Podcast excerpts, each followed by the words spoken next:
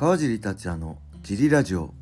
はい皆さんどうもです、えーこのラジオは茨城県つくば市並木ショッピングセンターにある初めての人のための格闘技フィットネスジムファイトボックスフィットネス代表の川尻がお送りします。はいそんなわけで今日もよろしくお願いします。えー、っと昨日は、えー何やったかな？あ出張 G ラジオの、えー11月分を収録してきました、えーで昨日のラジオでもお伝えしたように、え1週目だから11月7日かな？6日がランドマークなんでね、えー11月7日の放送では、えーこのチーム黒船ね、えー日曜日引退試合をね行った寺田くんの話から延長してチーム黒船の誕生秘話だったりねそこでどんな練習してきたかとかエピソードね参加した選手とかねそういうのを話しました。是非、えー月曜日毎週月曜日ね21時から15分間話す出張ジリラジオ、えーラジオつくばですね。聞いていただけると嬉しいです、えーつくばの人じゃない方つくばじゃない方もなんだっけシンプルラジオっていうアプリかなんかで聞けますんで。だからリアルタイムでしか聞けないんですよね。なんで結構聞きづらくて残念なんですけど是非興味ある方は聞いてみてください。あとは何かあったかな。えーあドラクエをねすごい久しぶりにやりましたね。先週はえー福岡行ってたんでやったり2週間3週間ぶりぐらいにやったんですけど、えー無事クリアしました。あっさりと、えーこれやっぱめちゃくちゃ難易度低いしめちゃくちゃ短いですねストーリーが。今までのドラクエって結構ねこのペースやると1ヶ月2ヶ月普通にかかったんですけど、えー全然毎日やってもそのくらいかかったのが週末だけで、えーだ9月15でしたっけ発売日とか1ヶ月半ぐらいでできちゃったんで多分ねこれ追加ダウンロードがあるんですよ。これで物語もう一応このはエンディング迎えたんですけどこの先もあるしレベルもね70までしか上がらないしまあいろいろあるんであのーまあ第1章終わりみたいな感じで正直ねちょっと物足りない感じだしまあ難易度かなり低いなと思うんで初めての人もね全然できる、あのーレベルだなと思いました。はい。そんな感じでそれ終わってからねカジノがやりたい。カジノあるんですよドラゴンクエストって。カジノでね景品とか強い武器武器のレシピとかねゲットできるんですけど娘がカジノやりたいっていうんでやらして娘とかねそういうの大好きなんですよね。僕カジノとかそういうのゲームでドラクエでもいっつもやんないんですけどなんで娘が増やしたメダルを、えー10枚コイン1枚コイン10枚コイン100枚コインってあるんですけど、えー10枚コインで3万枚ぐらいにね娘が増やしてくれたのを、えー、VIP ルームに行けるのチケットを買って VIP ルームで100枚コインで僕が全部 するっていうのをね繰り返してましたね。僕やっぱあんまこのカジノっていうギャンブル向いてないですね。今までギャンブル何やったろう。競馬もちょろっとやったしまあパチンコとかやったことないですけど麻雀とかでもねあの勝った試しないですからね僕。ほんとギャンブル向いてないですね。はい。絶対マジではやりません。はいそんなわけで久しぶりにレター行きましょう。レターありがとうございます。えーと川尻さん小林さんお疲れ様です。DJ, DJ サマーです。いやークレベル攻撃は強すぎましたね。牛久選手を首投げからいつの間にか三角締めをセット。きっとものすごい練習量があるんですね。雷神で全て決め続けてるとはすごい。えーベラトールとの対抗戦ではパトリショーとですね。これも決めたらすごいですね。ここはクレベルを応援したいですね、えー ATT で一緒に練習をしていた堀口恭司選手もクレベルの寝技を防ぐので精一杯と話されていたので勝てるのではと期待してしまいます。きっと川尻さんが解説されるあきっと解説される川尻さんが羨ましい。それではまた。ね。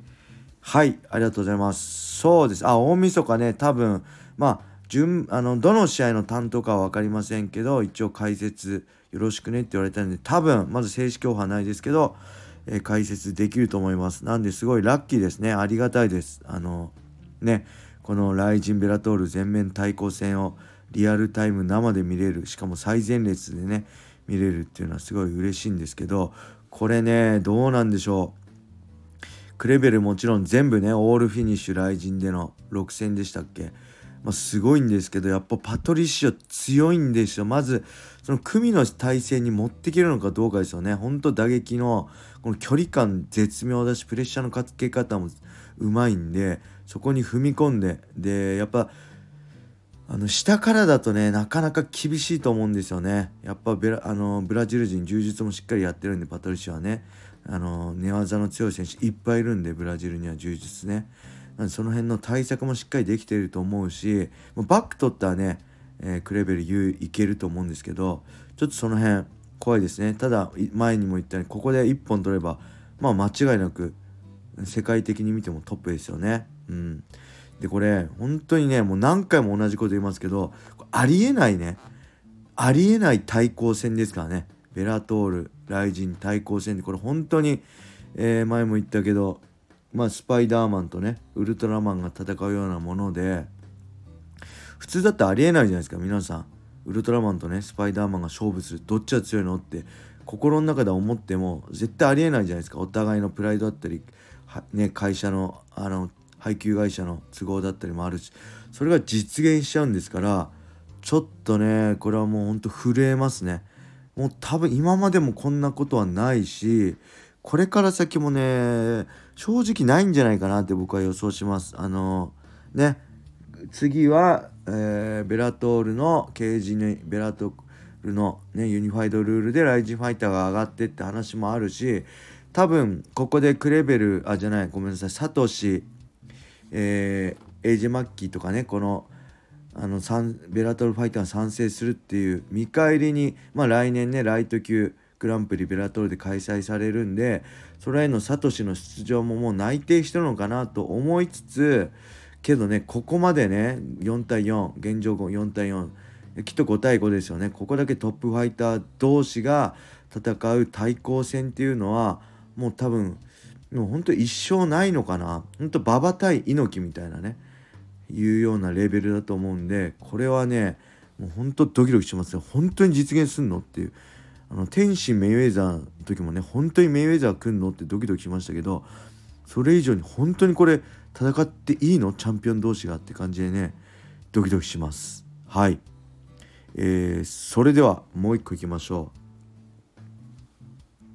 えー、あ、これ同じようなごめんなさい。ここでも話せばよかったですね。川尻クラッシャー様、小林様いつも楽しく拝聴しています。先日、ライジン・ベラトールの対抗戦が発表されましたが、榊原さんがガチのメンバーを誘致したなと感じました。まだその他のカードは発表されてませんが、日本人 VS ベラトールのカードを見たいのは私だけでしょうか。えー、この中にて日本人のみの大会が多かった中、いよいよ黒船がやってくるって感じがします。川尻さんはこの年末の試合は勝敗はもちろんどのような視点で見ますか？よろしくお願いいたします。はい、ありがとうございます。そうですね、勝敗は前のレターでね、あの、ちょっと言ったんで、どのような視点まあ、やっぱり、あれですよね、この日本初の雷神のファイターの世界的立ち位置っていうのが、今回のね、雷神40でこう、はっきりとね、見えてくると思うんで、それがまあいい方向に行くのか悪い方向には行くのか分かりませんけどだからこそねあの、ワクワクっていうかゾクゾクしますね本当に。これ知りたいけど知りたくないみたいなのあるじゃないですか。この選手とこの選手と戦ってどっちが強い？本当天心健みたいなもんですよね。見たいけどもう答え知りたくないみたいな。もうほんままさにそういうカードがあの並べられてるって感じでね。でまあベラトールね日本人対決今のとこないですけどもう一つのねカードがヘビー級のえー、